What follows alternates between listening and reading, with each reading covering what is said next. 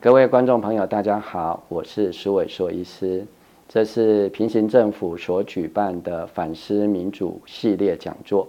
那么今天我们要谈的是全过程人民民主。那今天我们非常高兴，也非常荣幸的邀请到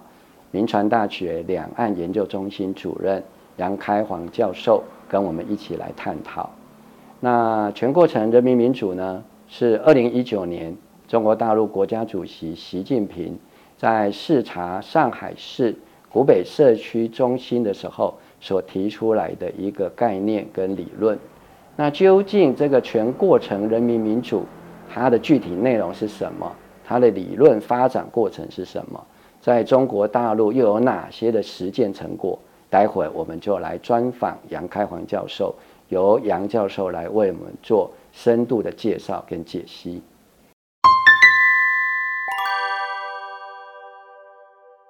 今天非常感谢杨开煌教授哈，来参加我们反思民主系列的一个讲座的活动哈。那我们都熟知在对中国大陆的研究当中，杨教授哈在台湾应该是首屈一指哈，不遑多让哈。那特别在台湾，我们谈中国大陆，当然都有很多的误差或者是雾里看花的一个现象啊。那特别在民主的这个概念上面，我们都一直认为台湾应该是一个民主的制度。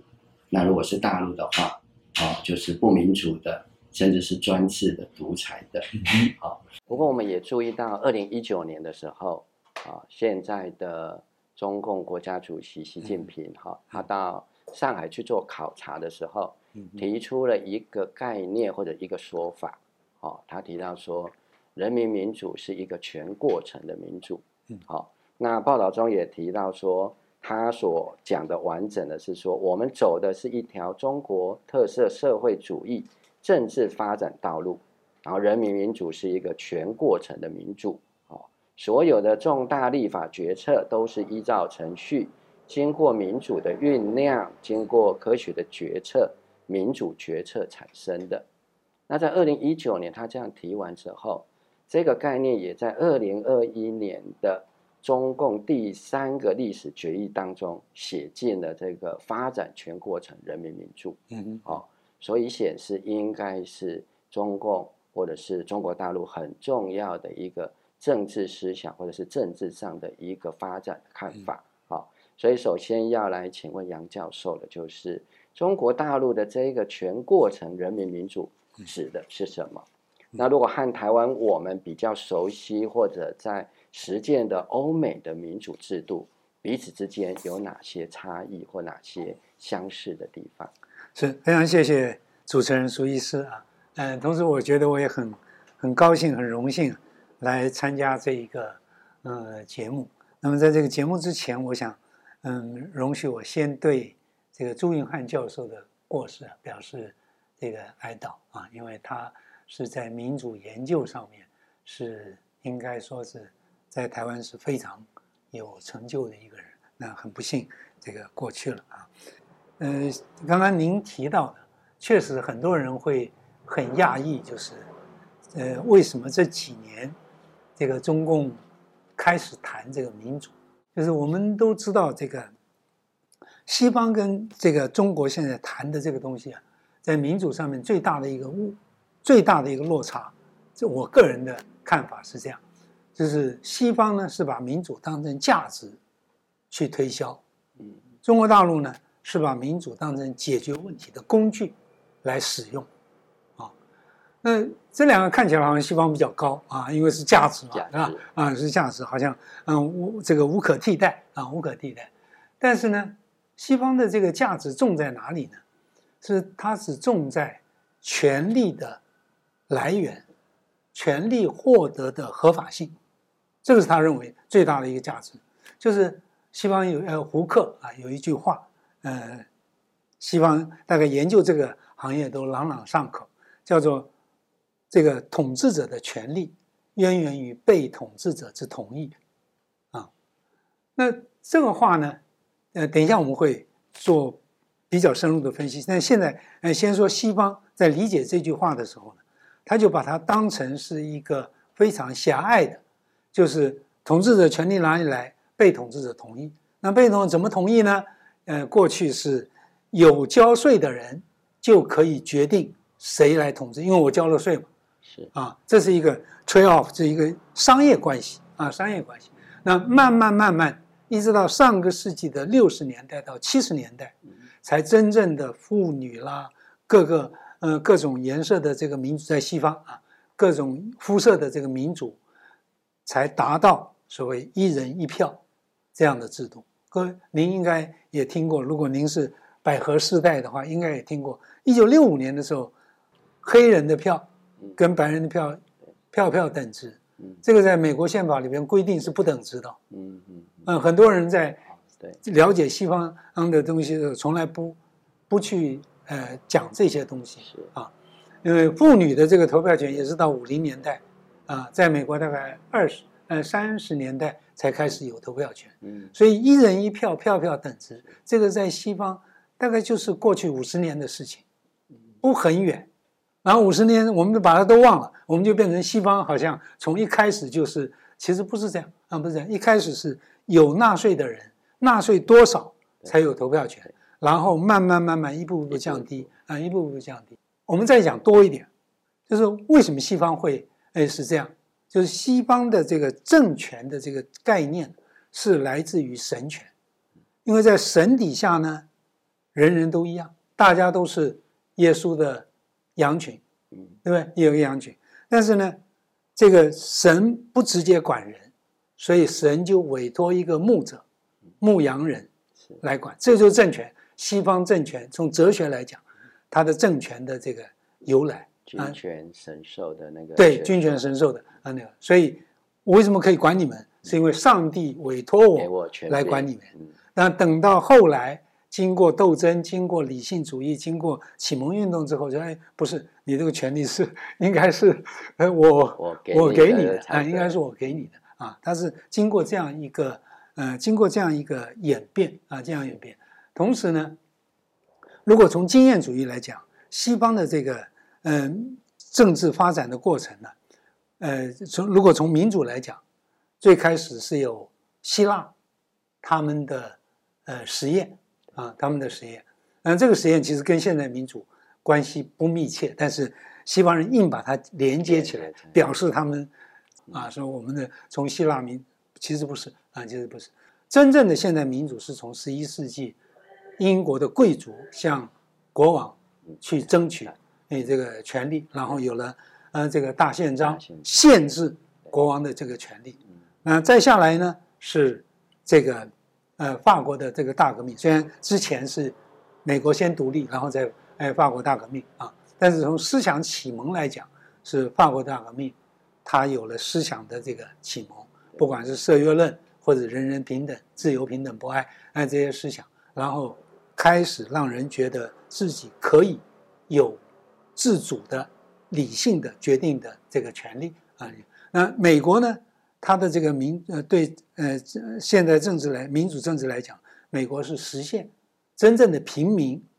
一点贵族身份都没有，就是五月花号，他们的新教徒被迫害，然后跑到美洲，我们四十几个人约定啊，写一个条，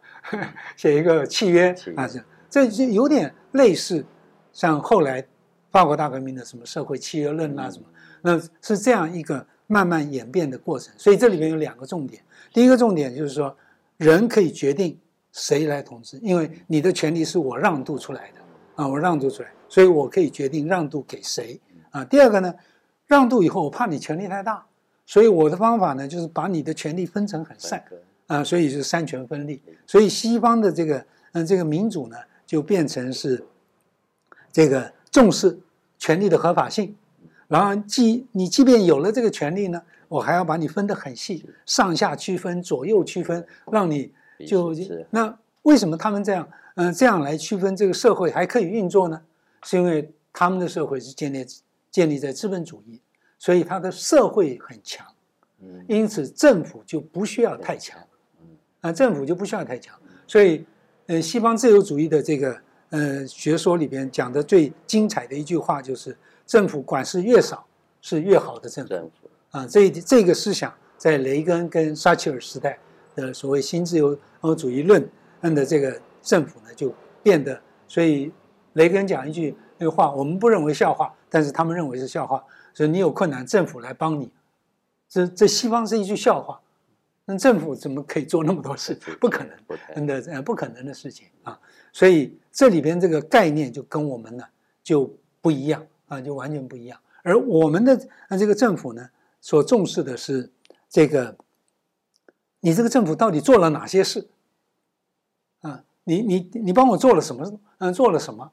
所以呢，我们可以你看到孙中山写三民主义，还在强调万能的政府。对，所以政府一定要有很大的能力，因为政府存在的目的，对中国人来讲，或者对我们东方人来讲啊，都是为人民做事。这跟西方真的是不一样，呃，真的是不一样的一个政治政治学的概念。那这个政治学概念当然来自于这个东西两个民族的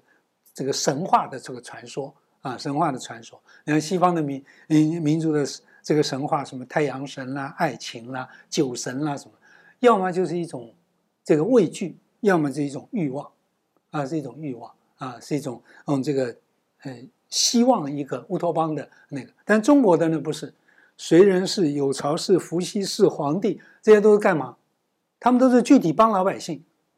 有巢氏帮老百姓盖房子啊，老百姓知道说，我们居住可以不要在野外，可以找一个自己盖一个自己合适的嗯这个房子，对不对？神农氏教我们怎么农业生产。对不对？燧人氏教我们钻木取火，皇帝教我们怎么穿衣服，怎么穿，嗯这个嗯，用衣服来蔽体。那这些神话里面代表东方的这个政治所期待的那个人，他都是帮老百姓做事，而且这个人呢，是应该说是具体的人，圣人，解决我们的困难，所以我们拥护，我们自愿把权力给，因为他最聪明。这个跟西方不一样，西方那个神话都是在天上飘的，是真的 人的欲望。对对对。那东方的神好像是人，因为具有很大的功绩，很大的对功能。对对对，所以你就可以发现，如果不了解这样两个中西双方民族对于政治的期待，他们的源头，那么你最后发展出来的政治就不太就不一样。两边的政治其实讲，像所以中国的政治其实是经济。为什么呢？中国的典籍里边“经世济民”，这不就是我们现在政治要做的事情对对啊，我们后来翻成经济是根据日本 的翻译，根据日本的翻译啊，把它翻成我们另外“经世济民”变成政治啊。其实我们政府要做的就是这些，所以政府要有很大的能力，政府是能人政治啊，能人政治啊。所以中国讲的呃，政府呢是你。帮老百姓做了多少事？这个跟现在中国大陆讲的几乎是一致，呃，非常一致啊，非常一致。所以他们不太谈所谓权力的来源的合法性，这个他不太谈。但是他谈的更多的是什么？这个政权能不能为老百姓来，哎，为老百姓来做事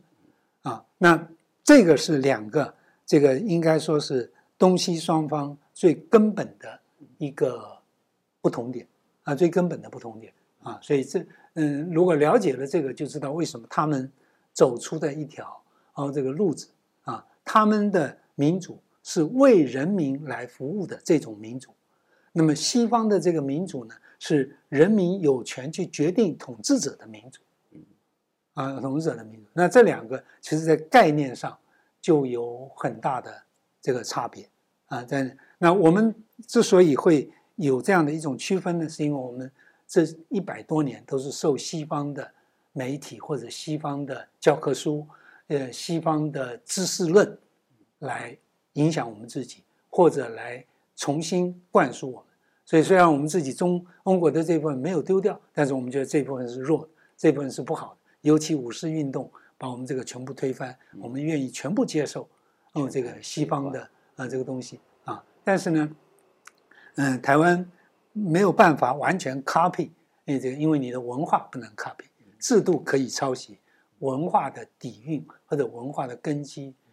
这个不能抄袭啊，这个抄袭了也没用啊，抄袭也没用。因此我们就可以看到，就是说，这个今天我们把，你像您刚刚说的，把大陆跟台湾在制度上，嗯，形成是截然对立，而且是相互毁灭性的，呃，这种嗯制度的对抗啊，所以我们认为制度不一样，所以不要统一。大陆认为说制度不是一个呃这个最大的矛盾啊，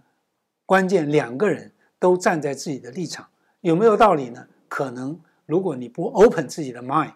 那么你都会觉得自己是天之至理啊，你的一定错，我的一定对啊，我的一定对。但如果我们可以这个放开自己的这种狭隘的偏见，去听听别人的论述，然后这个西方也听听中国的呃这个论述，那这个可能结果就会不一样啊。对我来说，最大的一个参加一次国际性的会议，有一个中国的县委书记，他做 keynote speech 之一啊。那那时候，呃，这个呃，天下还没有分成 这么这么对抗性啊。这个西方办这种活动也想影响。大陆的这个官僚体系啊，但是呢，这个县委书记啊，在呃想说，你们民主制度也应该要进行政治改革，底下的人哄堂大笑，啊，哄堂大笑。但是今天看来呢，呃，他所讲的东西也并不错，也并不错，也到了西方的民主制度啊，完全只管合法性的来源，其结果最大的弊端就是民选皇帝，啊，民选皇帝。就是当你把合法权利给他以后，在一定的时间里面，你很难再去左右他。虽然权力有什么制衡啦，媒体可以讲什啊，那些都是他要听他就可以听，他不听他其实可以有很大的办法可以左右啊，可以让嗯让你这个想要改变的事情改变不了啊。我们嗯可以举一个例子，比如说这个在小布希时代，是吧？小布希时代，哎，这个嗯。他要侵侵略伊拉克，拿一个这个 powder 那个那个那个什么洗衣粉，嗯，拿个洗衣粉来忽悠大家啊。美国有四十三位诺贝尔奖的得主联名写信给呃小布希说这个不行啊，你这个没有说服力，你不能这样。而且我们认为他已经告诉你没有，没有你去查就好，你为什么要打他呢？嗯嗯，但是他一定要打。那为什么要打呢？因为军工企业的复合体。他们需要卖武器，需要石油，需要嗯，所以他非打。所以在这种这种这这种样子看起来，就是连美国在新的世纪那个民主都出现没有办法真正符合民意，啊，没有办法真正符合民。那再举个例子，比如说高尔跟这个呃小布希在选的时候，跟克林顿嗯这个和这个 Trump 在选的时候。如果你照民意基础的话，那都不是现在这个样。但是他用了选举人的这个票啊，对，啊，选举人的票。那你说这个是这个是民主还是嗯 什么？所以这些例子其实，民主政治从美国呃这个实践开始到现在啊，呃，我们不否认他们确实有过蓬勃发展，让人民都一个这么复杂的这个民族，然后大家都愿意为。一个这个美国这样一个符号，这个来奋斗，它确实有它的呃制度上的优点，但是只要人所创造的制度就不可能完美，既不可能，既然不可能完美，那我们就要去思考，不管什么制度出现问题就应该改，改了这个制度才能不断的从事物的过程当中找到一个比较合乎当代。人民所需要的那一个制度，啊，然而呢，这个今天看起来，西方的民主制度已经失去自我这个 reform，就是自我改革的这种这种动能，啊，大概大概也很难改。我们再举个例子，比如说美国的枪支，啊，枪支没有错，美国有自己的历史传统，啊，西部时代你确实需要，因为那时候法不及到，来不及跟上你的。开拓的这个土地，对不对？但是现在呢？你现在如果拥有枪支，表示你的法不健全了，对不对？否则你有什么嗨那能改吗？大家都知道要改，能改吗？不能改，改不了，啊，改不了。这就是民主政治出现的这个问题。我刚刚讲的三个例子，都是说明这个民主政治确实啊，确实是有它的这个缺点啊，确实有它的缺点啊。那么，怎么样才能够？改革呢？等一下，我们来谈到这个全过程、全过程人民民主的时候，就可以看到，呃，它也许是一个参考啊，它不见得是一个改革的这个措施，但是对西方方来讲，也许是一个参考，特别是比较这个中国大陆快速的这个呃崛起，从世界占世界不到百分之二的 GDP，到现在占世界百分之十十六还是十八，我忘了啊，成为第二大经济体。那个，那么这个时候呢，我觉得西方也应该非常 humble 的去讨去呃反省自己的这个制度。事实上，胡库亚马也在这么做，但是他还是认为他的制度好，就要修修修补补修正一下啊。其实有些东西真的需要呃这个做比较比较大幅度的改革啊，大幅的，它才能焕发新的生机啊，从而产生新的这种竞争力。啊，我觉得这是这个美国人或者西方人自己应该去检讨。是是是啊，谢谢教授哈。对，刚刚教授帮我们提到，就是说，其实，在西方跟东方对于政治啊统治者或者所谓的这个民主制度，事实上是基于两套不同的看法啊。西方比较强调的是怎么获得权力的这个来源的合法性，早期是神权，嗯，哦，所以。有这个教宗的这个认证非常重要，对对对对，好，然后来改成了民权，啊，之后就变成说，哎，有纳税的人有投票权，啊，那就设计出一套这个选举制度，讲究的是这个产生政府的这个程序的控制，对对对，啊，但是他们之所以可以这样，是因为他有一个已经比较早发展的资本主义制度，有比较完整的一个社会权利在运作，嗯，所以他不太需要一个。啊，能够照顾全民的一个政府，他只需要去做一些裁判调控啊，维持这个市场的秩序就好。对对对，好。可是，在东方的社会的发展就不一样，不一样啊啊。那我们对于政府或者统治者的要求，比较是希望他能够造福全民，啊，能够政府能够去服务百姓，让大家啊，在经济的一个生活上面能够得到一个满足。其实我还可以补充一点，就是如果从经济的角度来看啊，对这个古希腊的这个雅典城邦之所以能成为嗯去运作这个民主，也是因为他们是这个在临海，所以他们经常跟人家做生意。做生意的人呢，希望的就是自由，对约束少一点，对，我能凭我的聪明才智赚更多，这个比较有机会。对对对对，但是东方不一样，东方你看啊，这个。一直以来就是为治水、治黄河而困扰。为什么？它需要土地，它本来土地就少。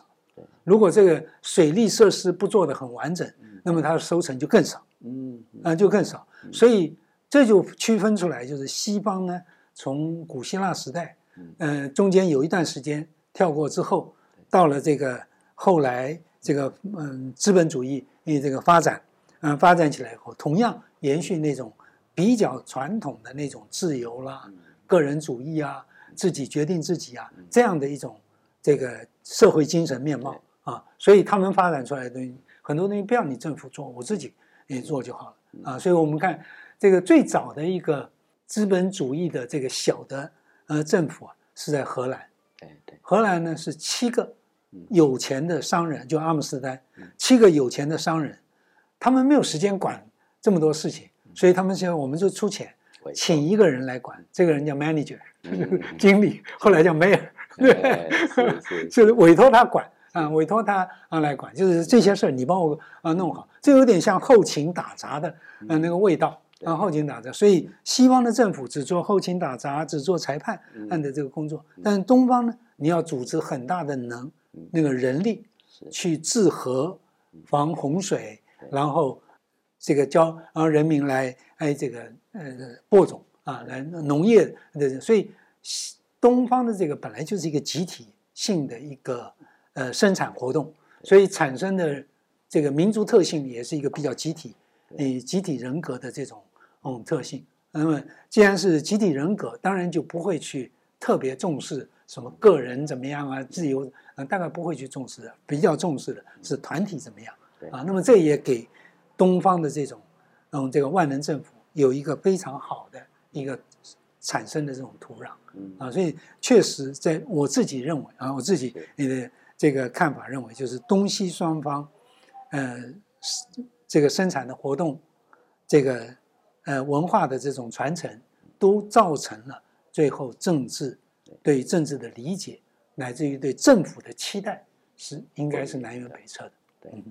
我想这个非常精辟的提出来，就是说，其实东西方对于政府的想法跟期待不一样，是基于他们的生活需求或者是社会发展的一个差异。对啊，并不是一个真正的价值观的一个对立。对对。不过现在可能我们遇到的一个状况是，西方的这套民主，它现在化身成一个价值观，而且他认为这个是一个普世价值。对。所以你不管你的社会发展是怎么样，你的国家的需求是怎么样，好像都必须要套这一个西方的民主的价值的。普世的一致的标准，符合的叫做民主，不符合的就不是民主。嗯嗯，